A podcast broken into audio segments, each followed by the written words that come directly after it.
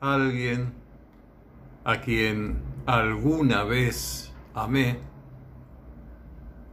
me regaló una caja llena de oscuridad. Me llevó años comprender que esto también es un regalo. Eso nos dice un breve pero muy puntual poema de la estadounidense Mary Oliver, un poema que ella dice que soñó a la noche mientras dormía, que le puso por título Los usos del dolor, y con ese título ayuda un poco más a comprender de qué habla. Habla de entender que las experiencias que tenemos con otros a veces son buenas y otras veces no lo son. Y a veces nos lleva años comprender que lo malo que ha resultado una relación puede ser en definitiva un regalo. Una de esas cosas que nos da la vida, que no siempre son buenas, pero que son un regalo, son algo para disfrutar, son algo de lo cual sacar provecho de la manera que creamos que podemos hacerlo, para que la situación no se repita, para tener nosotros un comportamiento diferente de que hubiéramos tenido, para saber a quién debemos darle más y a quién debemos darle menos, estar más precavidos. No sé, muchas, muchas experiencias que cada uno sabrá la que le corresponda. Se pueden sacar de esos regalos que a veces recibimos de personas que hemos amado y que nos han regalado una caja llena de oscuridad. Oscuridad que como dice este poema de Mary Oliver, también es un regalo y hay que saber apreciarlo. Una voz en tu.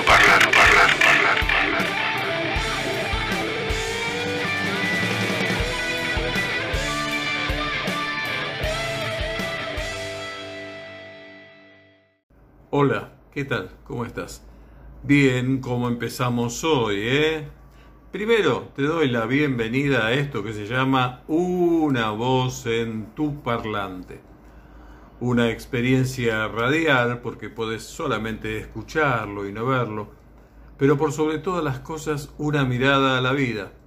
Y tanto es una mirada a la vida que hoy comencé con este poema de eh, Mary Oliver, poetisa estadounidense que ganó algunos premios y que tiene mm, unos poemas generalmente simples como este que te leí ahora, algo más extensos también que este, por supuesto, y siempre abocados, siempre referidos a la naturaleza, a, la vida más bucólica en el campo, a la observación de plantas y animales una poetisa muy, muy cálida, que me hizo recordar en varios pasajes de poemas que he leído de ella a mi tan apreciada Emily Dickinson. Lo de Emily Dickinson está muy, muy relacionado con lo místico, con lo religioso, pero también es una letra entre comillas, sencilla eh, y dulce. Y bueno, eso también me recordó esto de esta poetisa eh, estadounidense, Mary eh, Oliver, que les recomiendo busquen por internet. Mary Oliver y bueno, les va a gustar, les va a gustar mucho. Bueno, como siempre, los invito antes de continuar este, a que se suscriban al canal de YouTube, ¿sí? Eso ayuda mucho, no monetariamente porque yo no monetizo ningún video, así que no, no es por ese lado, sino porque ayuda porque se difunde y lo que uno hace lo hace porque quiere que se conozca. Entonces, a la medida que se suscribe uno y se suscribe otro, y también te invito a que le pongas un me gusta, también a que aportes un comentario y todo eso, porque todo eso, como te digo, ayuda para que más gente vea los videos, más gente escuche. Y por otro lado, también te invito a que podés seguirme en Facebook, podés seguirme en Instagram y también podés hacerlo eh, en lo particular de una voz en tu parlante, escucharme a través de Spotify. Simplemente pones Daniel Adrián Madeiro y va a salir una voz en tu parlante. Y bueno, ahí vas a escuchar todas las emisiones de esta programación. Bueno, ahora enseguidita sigo con algo que me parece que te va a interesar. Teatro, medicina, música, psicología, danza, pastelería, yoga, educación física, plástica, carpintería, locución, artes culinarias, moda, arquitectura, docencia, artes marciales, ingeniería, zapatería, estilista, operación radial, programación, neonatología, maquillaje, meteorología la actividad humana es enorme. Contanos la tuya en Una voz en tu parlante. Hablanos sobre cómo nació, tus proyectos, qué cosas no sabemos de tu actividad, tu día a día. Escribinos a una voz en tu parlante gmail.com o envía WhatsApp al 11 50 56 06 22. Dale, hablemos. Y en esta jornada, en este jueves de Una voz en tu parlantes, he decidido que voy a hablarte de dos películas y también una leve reflexión sobre el juicio que se inició ahora en Dolores del el caso por el asesinato de Fernando Báez Sosa. Una humilde reflexión y nada más que eso. Pero comienzo ya por comentarte primero una película. La película que te quiero comentar y que vi en Star Más, porque bueno, pude tener Star Más y todo eso, este, es la que se llama Más respeto que soy tu madre. Más respeto que soy tu madre es, eh, está basada en el libro, o una novela en realidad, de eh, Hernán Cassiari, que en la película es uno de los guionistas de la misma, justo con, junto con Cristian Basilis. Bien, pero ya antes de esta película, eh, más respeto que Soy tu madre, esta versión en, film, digamos, eh, más respeto que Soy tu madre, estuvo en el teatro. Y esto fue eh, por el año 2009 en el Teatro El Nacional, bajo la dirección de Antonio Gasalla, donde trabajaban Antonio Gasalla, Enrique Liporace, Alberto Anchar, Esteban Pérez, Nazareno Mótola y Eliana González. Esto fue en el 2009 también basado en Más respeto que soy tu madre de Hernán Cassiari, sobre su, novela del año 2003. Bueno, y ahora hay una película, y la verdad que la vi la película porque me sonaba, me sonaba, y bueno, después mm, entendí que estaba vinculado a la obra de Gasalla, a la obra, a la, a la pieza teatral en la que protagonizó Gasalla y aunque no la vi, me acordaba. Y bueno, eh, te digo que la película me gustó. Está, yo uso mucho Film Affinity donde veo lo, quién es el director y eh, los que trabajan y todo eso. y está calificada con 4.50, que no es poco, pero tampoco es, es tanto, digamos, ¿sí? Particularmente, más allá de que pueda tener buenas críticas y todo eso, este, a mí me gustó más o menos. Eh, no te voy a decir muchas cosas porque hay cosas que si te las digo medio que te estoy espoleando, como se dice ahora, adelantándote el final y cosas por el estilo. Pero la historia es este muy irreal entre comillas, ¿sí?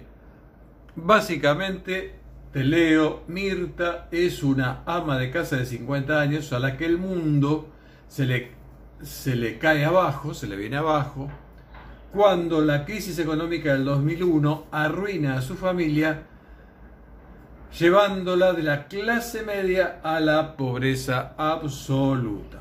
Su vida se convierte en un infierno y deberá desarrollar un humor a prueba de balas para convertir cada desgracia en una lección de vida. Tiene un suegro drogadicto, un hijo vago, otro hijo que es gay, una hija que está en la adolescencia total, súper enamoradiza, y todo eso sucede en un pueblo, que ahora no me acuerdo cuál es el pueblo, creo que Zárate o Mercedes, no, no me acuerdo bien.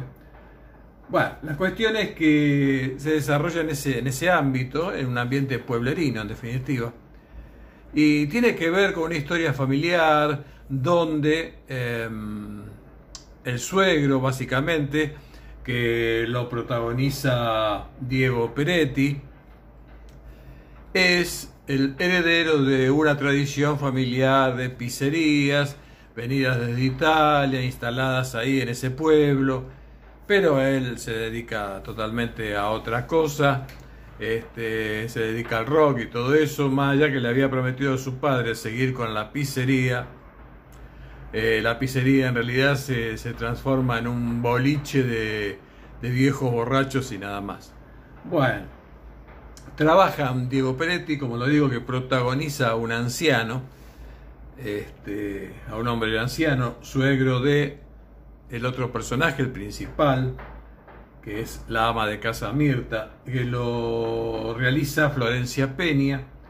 También trabaja Guillermo Arengo, Ángela Torres, que es la que hace de adolescente y labura muy bien, Ángela Torres, eh, Agustín Battioni, Bruno Giganti y Joaquín Ferreira. Eh, también Guillermo Arengo me gusta, es el que hace de esposo, de Mirta. Este, en general todos los papeles están bien. Diego Peretti hace de, este, de suegro, como dije, y habla en italiano todo el tiempo. Este, pero no es que me, convence demasiado, digamos, eh, su, su, su trabajo. No está mal en absoluto. Además, podrán decir quién soy yo para juzgarlo. Bueno, es un, no, es, un juicio tampoco, es simplemente una, valoración personal. Eh, y Florencia Peña no, no me gusta, básicamente no me gusta, no me parece que esté actuando muy bien. Eh, hay pasajes que sí están bien a mi gusto, pero otros que no. Pero la película en general es este, muy pasatista, la otra vez yo te había hablado de, hablando de película pasatista, de 30 eh, días con mi ex mujer o algo así, una película de Suar. Y bueno, esa es más llevadera, hay buenas actuaciones en general, todas, porque los que actúan, digamos, medio pelo, eh, tienen muy poca letra, muy poca participación está muy medido todo para que no se caiga en que algo eh, termine siendo mm, mal interpretado, digamos, ¿no? Mal interpretado desde el punto de vista teatral, digamos, actoral. Bueno, acá no, acá las, las, las representaciones son más largas y ya te digo, casi todos actúan muy bien. El, quien realmente no me agrada cómo, cómo ejecuta su personaje, es Florencia Peña. Sencillamente porque no, no me gusta. Cuando hacía Casado con Hijos, ese personaje me gustó, me pareció que lo hacía bien y todo eso, pero este no me gusta, no me gusta. Me parece que le falta más trabajo, no sé. Y digamos que la historia en general es llevadera, es como digo, es una película pasatista, no vamos a esperar que sea la película para, para quedarse pensando y hacer una charla para ver el sentido de la vida y todo eso, no, no, no pasa por ahí. Este, así que está buena para película, para pasar el tiempo y divertirse, más o menos está bien. Eh, y bueno, nada más son ese tipo de cosas. Eh, digamos, y se podría decir también que en, definitiva tampoco la historia me atrapó mucho. ¿sí? Siendo que Hernán Casiari me parece un excelente escritor. De hecho, alguna vez he publicado en el Facebook y en algún otro lado algunos trabajos de él, porque realmente me parece bueno en muchas, muchas de las cosas que escribe. Este, me acuerdo una explicación de él que le da a su hija sobre cómo funciona la economía, por ejemplo, o me acuerdo de él también otro trabajo en el que expone que va a mover el auto en una fiesta y de repente cree que acaba de pisar al hacer marcha atrás a, a su sobrino o algo así, el hijo pequeñito de, de un familiar de él y toda la historia que se va generando en su cabeza, en su mente, de cómo va a vivir ahora que ha matado, aunque haya sido sin querer, a este pequeño. Ese, ese, ese relato es, es, hermoso, está muy, muy bien elaborado. Así que bueno, quizá la novela, no, no la leí ni la voy a leer tampoco, este, seguramente sea muy superior a esta película. Este, porque ya, ya digo, Cassieri tiene muchos recursos literarios que hacen que hasta la cosa más vulgar termine siendo algo divertido, algo interesante, algo motivador que, eh, que lleva a leer y disfrutar. Bueno, en esta película no estaría trasladada esa condición que es la habitual en este escritor. Así que bueno, esta película la recomiendo, por supuesto, véanla, está buena, pero no me parece de lo mejor. Eh, digo, si van con mucha expectativa, porque vos decís, bueno, labura Diego Peretti, labura Florencia Peña, bueno, labura Guillermo Arengo, bueno, él labura muy bien ahí. Este, pero no, no, no se hagan la expectativa en función de eso, porque la historia quizá, este, todo el guion cinematográfico y bueno, cosas que van pasando, hay muchas escenas muy divertidas, pero no deja de ser una película totalmente pasatista, donde quizá a mí algunas actuaciones no me han convencido del todo, muy especialmente la de Florencia Peña. Florencia de la Peña, iba a decir cualquier iba a mezclar persona. Bueno, bien. Eh, ahora un ratito ya te hago una breve reflexión, solo breve, sobre el caso Fernando Báez Sosa.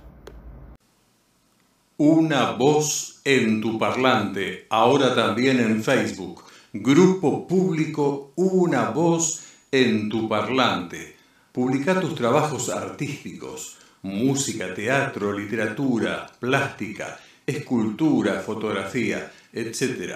Hacenos partícipes de tu arte, hacenos partícipe de aquellas cosas que hacen hermosa nuestra vida. Una voz en tu parlante, grupo público en Facebook. Sumate.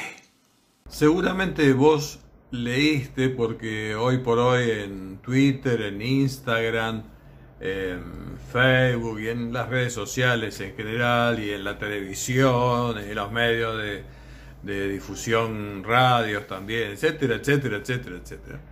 Se habla eh, de este juicio que luego de tres años se inició por em, la agresión terminada en muerte a el joven Fernando eh, Báez Sosa. Y entre los distintos afiches, cartelitos y citas que aparecen en los estados, en Instagram, Facebook, etcétera, etcétera, leí este y quiero compartirlo con vos y bueno, y llevarte mi reflexión sobre él. Dice así, diez padres, diez madres y ninguno pidió perdón.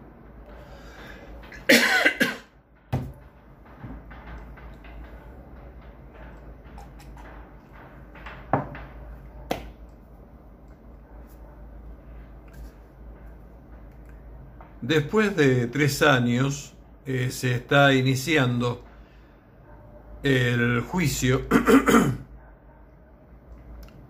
Luego de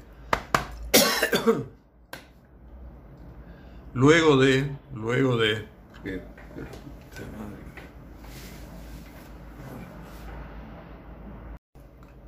luego de tres años que han pasado desde eh, la agresión y asesinato de el joven Fernando Báez Sosa.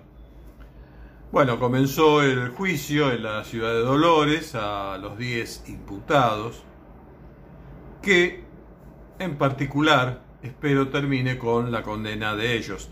Seguramente no terminará con la condena de todos ellos eh, por igual, imagino, no sé si todos han tenido el mismo grado de participación, pero sí va a haber sanciones durísimas sobre aquellos que sean los principales imputados.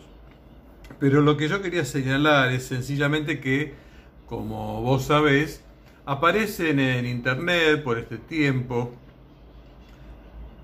eh, bueno, cosas referidas a esto, y como aparece en todos los medios de comunicación, radios y televisión, etc. Y vos encontrás en los estados, en Facebook, en Instagram, en Twitter, eh, cartelitos, afiches que dicen tal o cual cosa sobre este caso.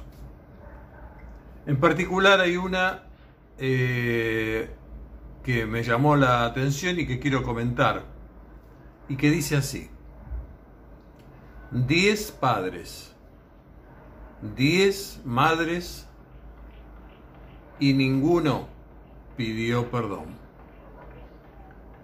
Ahí te das cuenta que todo empieza por casa. Diez padres, diez madres y ninguno pidió perdón. Ahí te das cuenta que todo empieza por casa. ¿Qué decir sobre este enunciado? Que entiendo hacia dónde va, pero no lo comparto. Yo quiero que por un rato,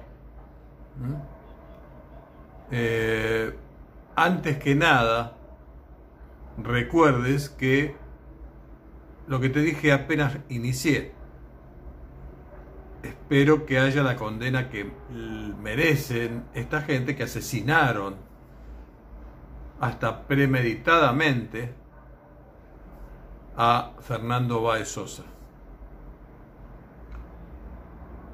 Así que no es en defensa de, nada de todo esto. Pero acá es mi, mi pedido es justamente que por un momento te imagines como padre como madre de alguno que estuviera imputado de algo similar.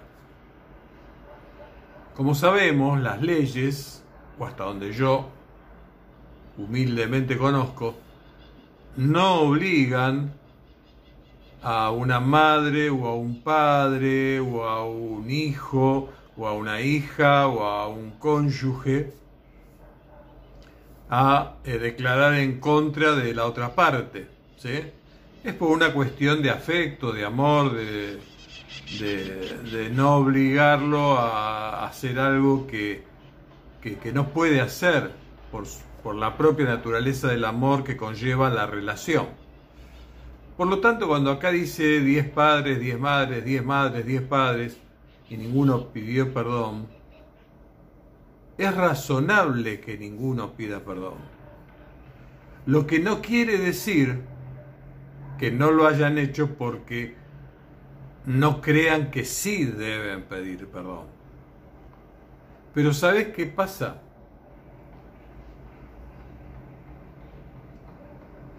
Es muy probable que evalúen que si piden perdón estén diciendo denle la peor condena, o sea, o sea interpretado como denle a ellos la peor condena. Y, por ahí en su foro íntimo estiman que no es así. No digo que sea justificado en todos los casos, ¿eh? no. Pero puede haber alguno que haya tenido una participación menor o lo que fuere. Pero además son los padres. Es muy raro que una madre o que un padre diga, el asesino, la asesina, es mi hija, es mi hijo. Es muy raro que una madre o un padre vayan y denuncien a su hijo o su hija que han cometido un algo terrible. Es más frecuente que traten de protegerlo. Es parte de la naturaleza humana, que esté bien o que esté mal es otra historia. ¿sí? Que vos, que yo, pudiéramos llegar a ser otra cosa, es otra historia. Pero lo habitual, y por eso la ley lo contempla, es que eh, no se obliga a declarar a familiares directos eh, sobre eh, el hijo, la hija, la esposa, el esposo, el padre, la madre, lo que fuere. Es muy razonable. Así que no, no van a encontrar que ellos digan, como no lo habrán escuchado en otros juicios, seguramente. Seguramente cuando terminen y aún en el supuesto de que todos fueran condenados, en mayor o menor grado, quizás sí ahí salten varios padres a decir que estuvieron mal. También es probable que, por algunas cosas que trascienden, de que aparentemente hay un trato preferencial, que obviamente es solventado por algunos padres, para estos chicos, que han cometido esta atrocidad, va a haber padres que jamás, jamás se les ocurriría pedir perdón, aunque hubieran estado ahí mismo en ese preciso instante. Jamás. Y aunque sean condenados y estén todas las pruebas y todo quede visible e irrefutablemente comprobado. Porque es la naturaleza humana, ¿sí? Y lo otro que quería comentar es que justamente, como es la naturaleza humana, está bien lo que dice en el escrito que eh, la educación empieza por casa. Pero la educación no termina en la casa. La educación puede empezar en la casa, sí, obviamente, porque el primer reflejo de quiénes vamos a ser lo vamos a ir tomando de nuestros padres de nuestros hermanos inclusive, y por qué no de nuestros abuelos, de nuestros tíos, etc. En la medida en que haya una relación fluida con esos otros, pero sí seguro del padre y de la madre y eventualmente de algún hermano. Son el primer, la primer, el primer lugar donde uno se refleja, donde uno ve cómo debiera ser una relación humana. Pero después todo sigue. Sigue en un jardín de infantes, sigue en una escuela primaria, en una escuela secundaria, en una universidad, sigue en un club, o un taller de danza o, o en cualquier lugar donde se hagan deportes o, o arte o cualquier cuestión similar en la que se junten personas de distintos niveles, de distinta edad, para compartir esa pasión en común, sea un deporte, sea arte, lo que sea.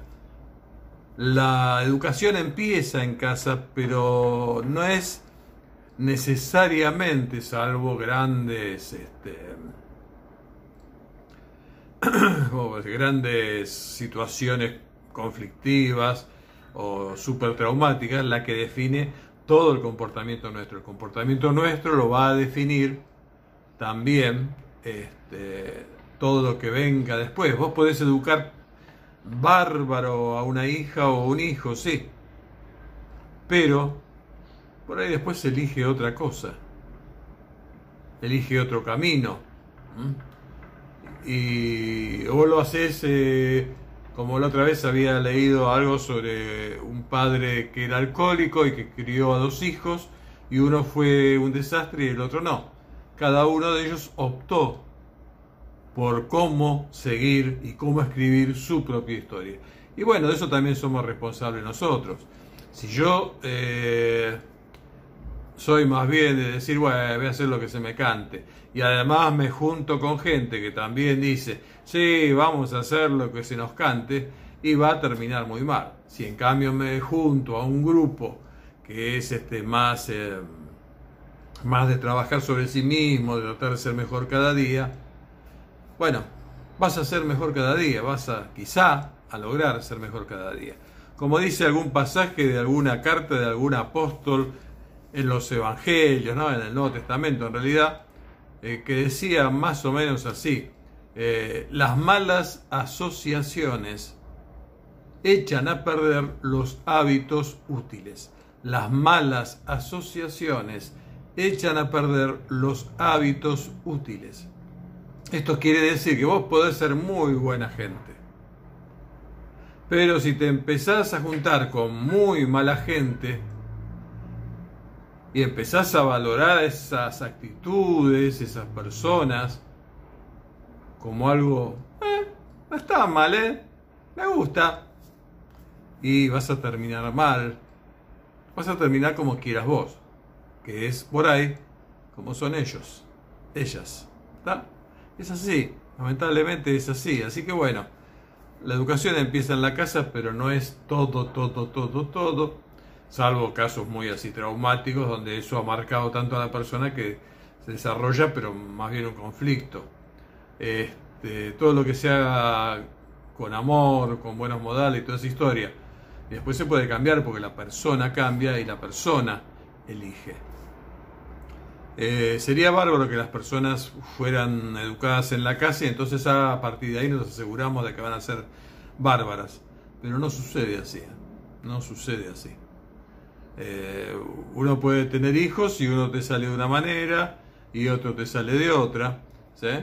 Y bueno, y es simplemente porque la vida se da y en los matrimonios en los que ha habido divorcios y vos tenés hijos de un de un matrimonio y después tenés hijos de un segundo matrimonio, después tenés hijos de un tercer matrimonio, pongamos que fuera el caso, es muy probable que, supongamos tres matrimonios, es muy probable que eh, los hijos o hijo del primer matrimonio no sea igual que el del segundo, ni sea igual que el del tercero, que ninguno de los tres se parezcan. ¿Por qué? Porque se van criando de manera distinta, en un ambiente diferente. Si los tres se crían en el mismo ámbito, eh, con la misma madre y padre, es una cuestión. Cuando ya eso no pasa, va a cambiar la educación porque va a cambiar también los referentes de esa criatura. Es algo natural. ¿Qué le vamos a hacer? Eh? Pero bueno, tampoco es definitivo. Después uno elige también. ¿sí? Bien. Eh, y algo más iba a decir, pero seguramente iba a ser otra estupidez. Bueno, y ahora te voy a contar, para finalizar, la segunda película que vi, aunque ya te dije, vi más, pero te voy a contar esa segunda película que es así. Me gustó y me gustó mucho. En tu parlante, parlante, parlante, parlante.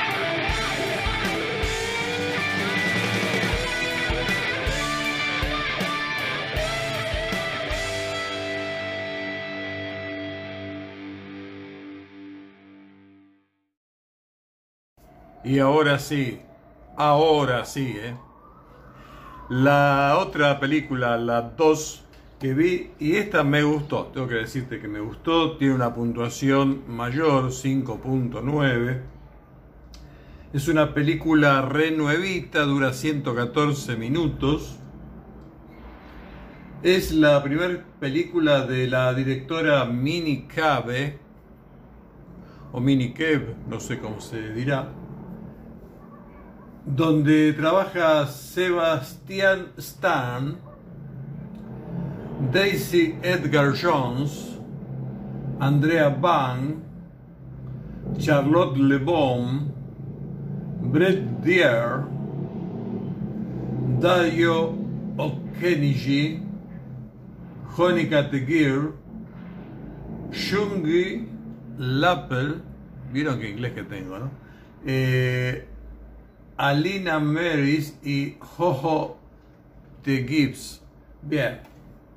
Los dos principales, Sebastián Stan y Edgar Jones, Edgar eh, Daisy Edgar Jones, que es la chica, son los que protagonizan la película Fresh. Así es. Así se llama la película. Fresh. Es de este año 2022 dura 114 minutos aproximadamente, tiene muy muy buenas críticas. ¿Y de qué se trata? Se trata de un thriller sobre los horrores de las citas modernas, visto a través de la desafiante batalla de una joven para sobrevivir a los inusuales apetitos, apetitos de su nuevo novio. Eh, la película empieza como que está en un kinder o algo así, una de esas plataformas para buscar novio. Y bueno, aparentemente arregla un encuentro con, con un chico. Y este chico le pide que use, que lleve la tarjeta porque él no tiene y qué sé yo, bueno, van a, un restaurante chino, termina pagando ella y bueno, termina todo mal. Así empieza la película y bueno, después este, en un mercado, un día a la noche, en algún momento, ella se da cuenta, abre la heladera y ve que no tiene nada en el departamento. Entonces, bueno, dice, bueno, voy a ir al mercado.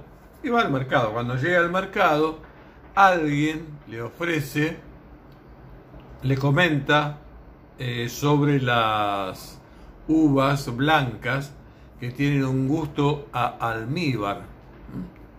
Y entonces la invita a probar una de esas uvas y sí, efectivamente tiene muy rico gusto.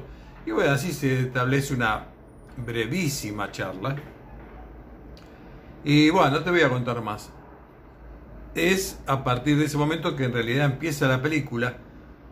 Eh, vos ahí te vas a dar cuenta que ya vas por el minuto 30 de película y recién, recién en ese momento presentan la película, cosa que quizá ni te diste cuenta que no la habían presentado. Increíble, increíble. Una cosa rara, una estupidez. Pero bueno, lo que te muestra que no estuviste atento a algo, hubo algo que te distrajo de decir, che, pero esto cuándo presentan esta película? No, ¿me entendés? Así que bueno, muy buena la película y me llamó la atención sobre esta en realidad eh, algunos comentarios dicen que es eh, habla sobre feminismo sin eh, corrección política. La película obviamente está, como te dije ya, en Star Más. Dice, lo que parece recorrer el camino de la comedia romántica termina combinando humor negro, suspenso y hasta terror, revelando de paso la desigualdad relación de poder la desigual relación de poder entre hombres y mujeres. Eh, la directora de la película, que esta es su ópera prima, eh, Mini dice, ser mujer implica estar siempre midiendo el peligro. ¿Ah? Es una película que habla de las mujeres y el mundo de las app de citas. Y cuando leí esto, ser mujer implica estar siempre midiendo el peligro, me quedé pensando que es verdad. Parcialmente verdad. ¿Por qué lo digo?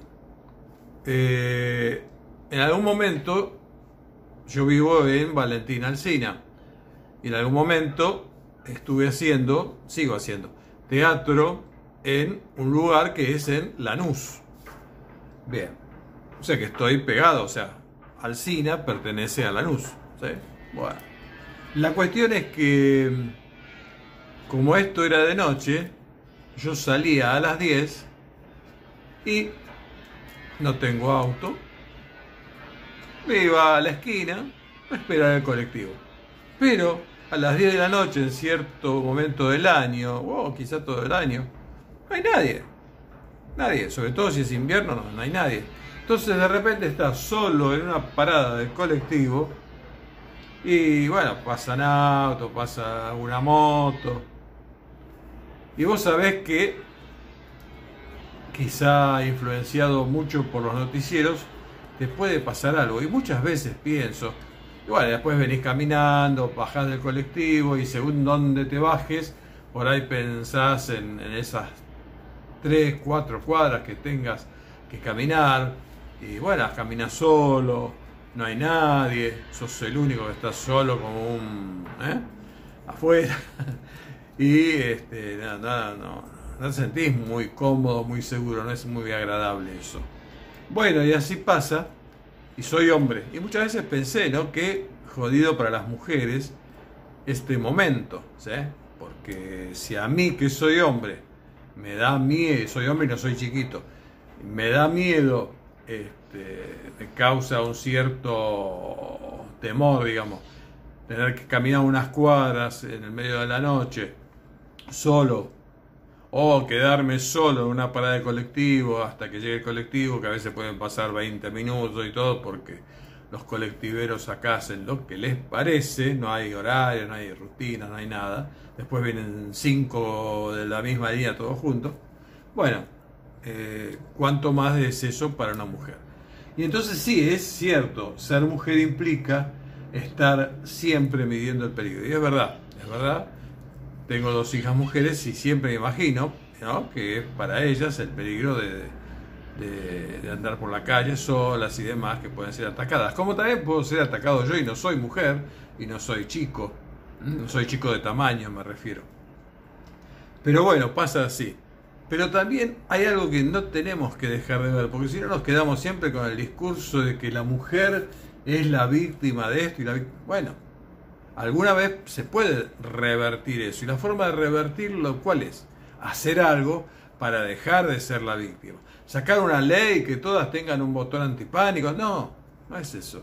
Es aprender también a defenderse. Aplaudo a todas esas mujeres que van a eh, a karate, a judo, a taekwondo, a técnicas de defensa personal. Es fundamental que una mujer, mucho más que un hombre, sepa de ese tipo de cosas. No debería ser necesario, tampoco debería ser necesario que yo siempre salga con una moneda en los bolsillos para que si me roban tengo algo y que esté con el celular, así también le doy el celular y así por ahí evito que me maten. Tampoco debería ser habitual que si una persona tiene un auto, llega a su casa, lo va a guardar, aparezcan con una moto, lo caguen de un balazo y lo maten.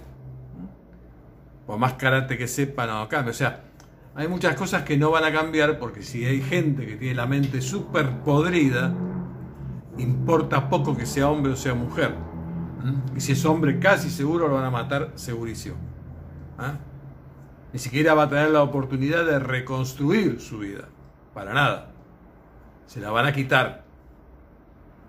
Pero ayudaría, no a la sociedad, no a nadie, a ellas mismas, que cada mujer, todas las mujeres, vean de practicar esas cosas. Porque de verdad te da otra seguridad y siempre va a ser este, menos probable que te pase algo si actúas y si te podés defender a tiempo que si no. Digo eso como, un, como una cosa que me parece que está buena. Porque si no, siempre voy a estar en víctima. Si yo no hago nada de nada y no me entreno y no hago nada.